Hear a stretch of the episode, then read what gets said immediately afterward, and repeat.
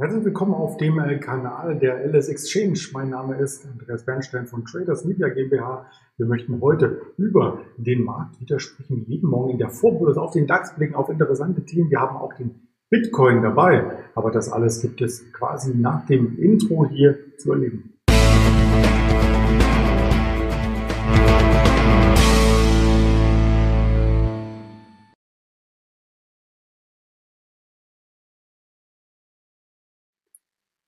So ein bisschen virtuell stehe ich hier vor einer äh, Leinwand in der Greenbox, also nicht real in einem Handelsraum, aber wir haben natürlich die Möglichkeit, mit einem Händler zu sprechen. Gegen 11 Uhr zuvor noch der Blick auf die Themen. Selbstverständlich, ich habe schon angedeutet, den DAX gibt es natürlich heute Morgen hier zu sehen. Bitcoin steht vor dem Allzeithoch, Anhäuser Busch ist ein Thema und Show Me richtig ausgesprochen am Automarkt. Also das wird auch sehr, sehr spannend sein, das Thema nochmal hier äh, zu erörtern. Und das Ganze werden wir vertiefen gegen 11 Uhr mit dem Händler Kai. Da freue ich mich auch schon sehr drauf. Ähm, gegen 11 Uhr findet das hier statt. Ja, die Konsolidierung vom Wochenstart ist fortgesetzt worden. Ähm, hier hatten wir ja gestern einen Tag mit sehr, sehr wenig Volatilität. Es waren insgesamt 70 Punkte zwischen Tageshoch, Tagestief zu finden, also noch einmal weniger als am Montag. Da war die Volatilität auch schon mal ein Stück weit gefallen und letzten Endes war die 15.500 hier im Fokus der Investoren am Morgen einmal unterschritten, dann wieder zurückerobert, unterschritt, zurückerobert zum Handelsende.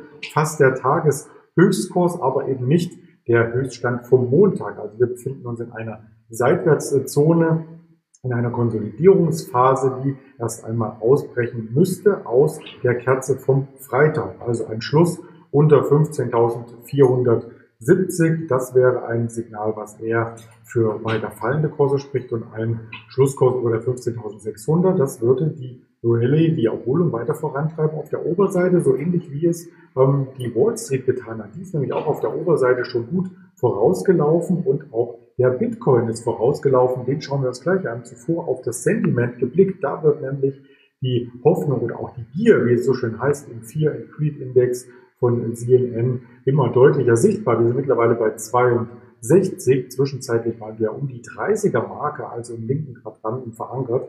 Und nun, ja, über 60 geht es schon fast in extreme Gier in diesen Quadranten hinein. Also die Euphorie ist groß, klar, bei Allzeithochs oder der Nähe der Allzeithochs ähm, kann man auch davon ausgehen, dass das Sentiment hier mitschwingt bei den einzelnen Marktteilnehmern und dass diejenigen, die hier ähm, auf steigende Kurse spekulieren, natürlich bestätigt werden im Kursverlauf und das auch beibehalten dürfen. Ja, den Bitcoin hatte ich schon genannt, der zieht und zieht und zieht und dann stehen wir hier nur wenige hundert Punkte oder äh, Dollar sind es ja in dem Fall nicht Punkte vor dem Allzeithoch. Das Allzeithoch hatten wir im April gesehen, knapp 65.000 und da waren wir in der Nacht schon fast dran. Also wenn man sich den mittelfristigen Chart anschaut bei Bitcoin, ist das schon sehr beeindruckend, wie er wieder angezogen ist und vor allem von welchem Niveau er durchstartete. Denn im September standen wir ja erst um die 40.000 und jetzt schon wieder, muss man sagen, am Allzeithoch anklopfend. Also das ist schon eine starke Leistung. Ob er hier durchgeht oder erst einmal abprallt und dann erneut konsolidiert, das werden wir in den nächsten Tagen sehen. Da ist auf alle Fälle Musik und Volatilität enthalten. Ja, auch äh, Musik ist äh, auf negative Sichtweise bei den Verbraucherpreisen enthalten. Die ziehen weiter an. Ähm, wir haben auch sinkende Industrieproduktionsdaten aus den USA ja gesehen am Montag und das betrifft alle Sektoren. Über die Gaspreise hatten wir berichtet, über die Erdölpreise hatten wir berichtet, auch über die ähm, Smartphone-Preise, gestern erst über die Laptop-Preise bei Apple, wenn man sich so ein Hochglanzmodell kauft und für einen Laptop in der besten Ausstattung dann über 7000 Euro auf den Tisch legt, dann fragt man sich natürlich, wo kommt das Geld her? Steigen die Gehälter so mit? Ähm, das kann ich mal aus dem Bekanntenkreis und vielleicht auch aus eigener Erfahrung sagen, ähm, nein, das ist nicht der Fall, dass die Gehälter automatisch mitsteigen, nur weil die Verbraucherpreise ähm, steigen. Das habe ich zumindest noch nicht gehört.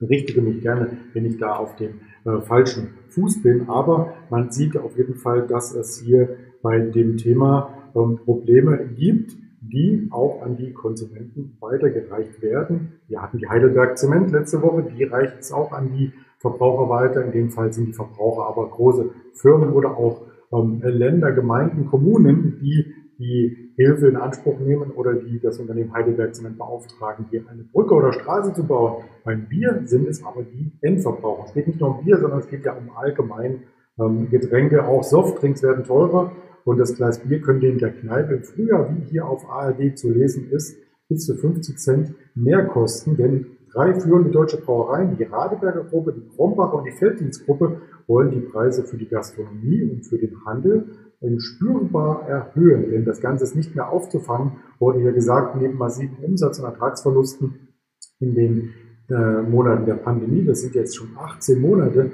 fallen nun weitere Kostensteigerungen an, nicht nur für Energie, also da schlägt es natürlich auch durch, sondern auch für Logistik, für Leergut, Rohhilfs, Betriebsstoffe und so weiter, hatte ein Unternehmenssprecher der Radeberger Gruppe gestern gesagt und deswegen müssen die Abgabepreise hier erhöht werden. Allein die Energiekosten sind um 150 Prozent äh, gestiegen. Klar, das hatten wir an anderen Stellen auch gesehen.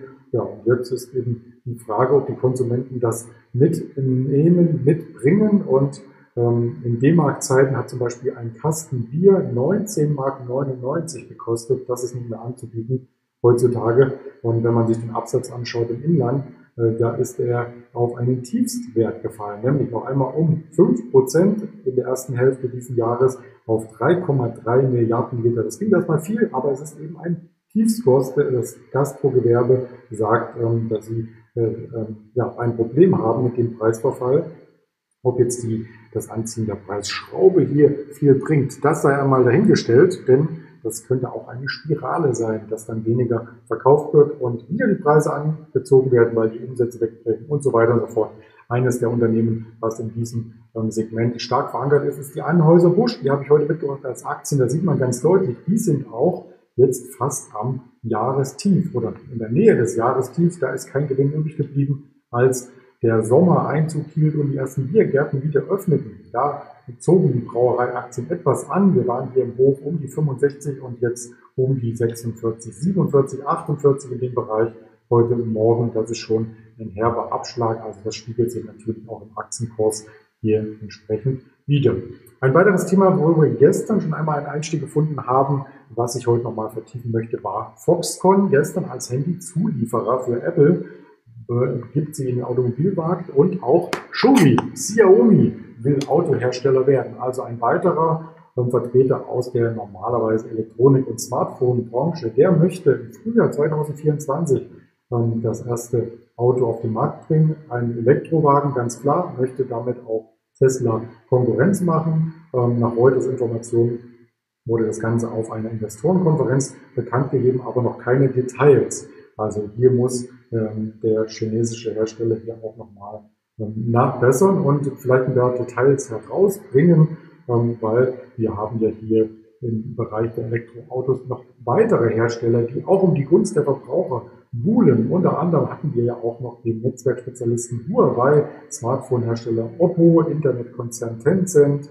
Ähm, ja, also ganz viele sind in diesem Bereich einfach mit vertreten. Die Autobranche gilt als Schlüsselindustrie und äh, Xiaomi möchte neben Foxconn hier ähm, quasi rollendes Smartphone, so wurde es gesagt, und da muss ich den Firmenchef Lei Jung mal zitieren, ähm, anbieten. Und das Ganze soll dann um die 15.000 Mitarbeiter äh, fertigen. Also da gibt es erstmal den SUV Redmi. Und das ist das Logo dann, also das Xiaomi Logo quasi als rot wird dann Redmi. Und die Frage ist natürlich, ob sich A, das auf den Aktienkurs positiv auswirkt, weil natürlich auch viele ähm, Investitionen damit einhergehen. Wir schauen uns mal den Kurs von Xiaomi an, also leichte Bodenbildung, aber eben auch noch kein Aufwärtstrend, wo man sagen könnte, ja, die sind auf dem richtigen Weg, aber wir haben auch noch Zeit für 2024 soll ja das Modell erst angeboten werden, also da kann noch viel an Informationsfluss äh, geschehen. Ja, weitere Quartalszahlen haben wir heute im Blick. Ein paar habe ich rausgesucht aus Deutschland, zum Beispiel die Adva, wir haben die Software AG, heute die SAP und wir haben aus internationalen Gewässern die Barclays, ähm, die China Unicom, wir haben eine Intel heute Nachmittag und wir haben auch die Snap, also Snap-on Union Pacific auch dabei, AT&T. Also da gibt es viel heute noch zu bewerten und das werden wir dann neben den Wirtschaftsdaten wie in den Verbraucherpreisen aus der Eurozone 11 Uhr und dem Fed Beige 20 Uhr dann auch in den entsprechenden Kanälen der LS Exchange tun. Noch ein Blick auf die Vorbörse etwas schwächer, also da bleiben wir in der Range vom gestrigen Tag nach aktuellen Indikationen knapp unter 15.500 und haben die weiteren Informationen hier auf YouTube, Twitter, Instagram, Facebook zur Verfügung gestellt und das Ganze auch als Hörvariante äh, schon einmal äh, vorbereitet. Gibt's dann in wenigen Minuten auf die Ohren, wie man so schön sagt. Und mich gibt's noch einmal vor der Kamera mit dem Kai gegen 11 Uhr im Händlergespräch. Freue ich mich drauf. Bis dahin kommen Sie gut in den Handelstag. Alles Gute, Ihr Andreas Bernstein.